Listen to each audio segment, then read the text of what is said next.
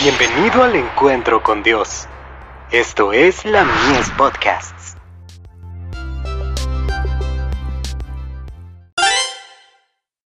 Hijos e hijas de Dios. Humildad. Pero Él da mayor gracia. Por esto dice, Dios resiste a los soberbios, y da gracia a los humildes. Santiago 4, verso 6. Solamente estáis seguros cuando, en perfecta sumisión y obediencia, os relacionáis con Cristo. El yugo es fácil, porque Cristo lleva el peso. Al levantar la carga de la cruz, se convertirá en liviana, y esa cruz es para vosotros, una garantía de vida eterna. Es el privilegio de cada cual, seguir alegremente a Cristo exclamando a cada paso, tu benignidad me ha acrecentado. Pero si queremos viajar en dirección al cielo, debemos tomar a la palabra de Dios como nuestro libro de texto. Debemos estudiar nuestras lecciones diarias en las palabras de la inspiración.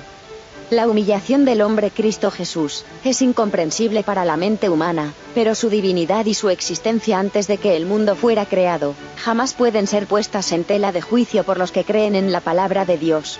El apóstol Pablo nos habla de nuestro mediador, el Hijo unigénito de Dios, quien en su estado glorioso, tenía la forma de Dios y era el comandante de todas las huestes celestiales, y que no obstante, al revestir su divinidad de humanidad, tomó sobre sí la forma de siervo. Debemos abrir nuestro entendimiento, para comprender que Cristo dejó a un lado su manto real, su corona de rey, su elevado mando, y revistió su divinidad con humanidad, para poder encontrar al hombre donde estaba, y brindar a la familia humana, el poder moral de convertirse en hijos e hijas de Dios. De Youth Instructor. 13 de octubre de 1898.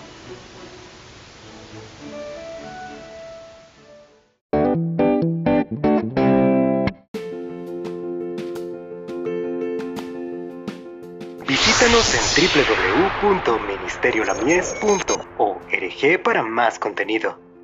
Dios te bendiga.